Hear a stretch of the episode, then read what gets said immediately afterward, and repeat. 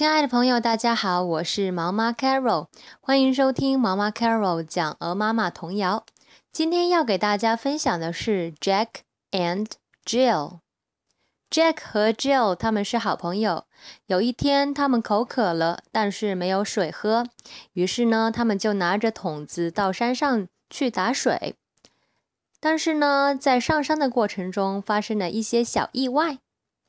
那我们现在一起来听听发生了什么意外呢？Jack and Jill. Jack and Jill went up the hill to fetch a pail of water. Jack fell down and broke his crown, and Jill came tumbling after. 好，第二遍我要读的慢一点。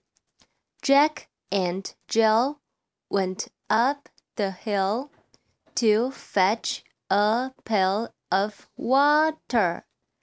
Jack fell down and broke his crown, and Jill came tumbling after.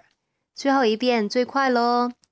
Jack and Jill went up the hill to fetch a pail of water. Jack fell down and broke his crown, and Jill came tumbling after. 好啦，那大家一起来练习这个童谣吧。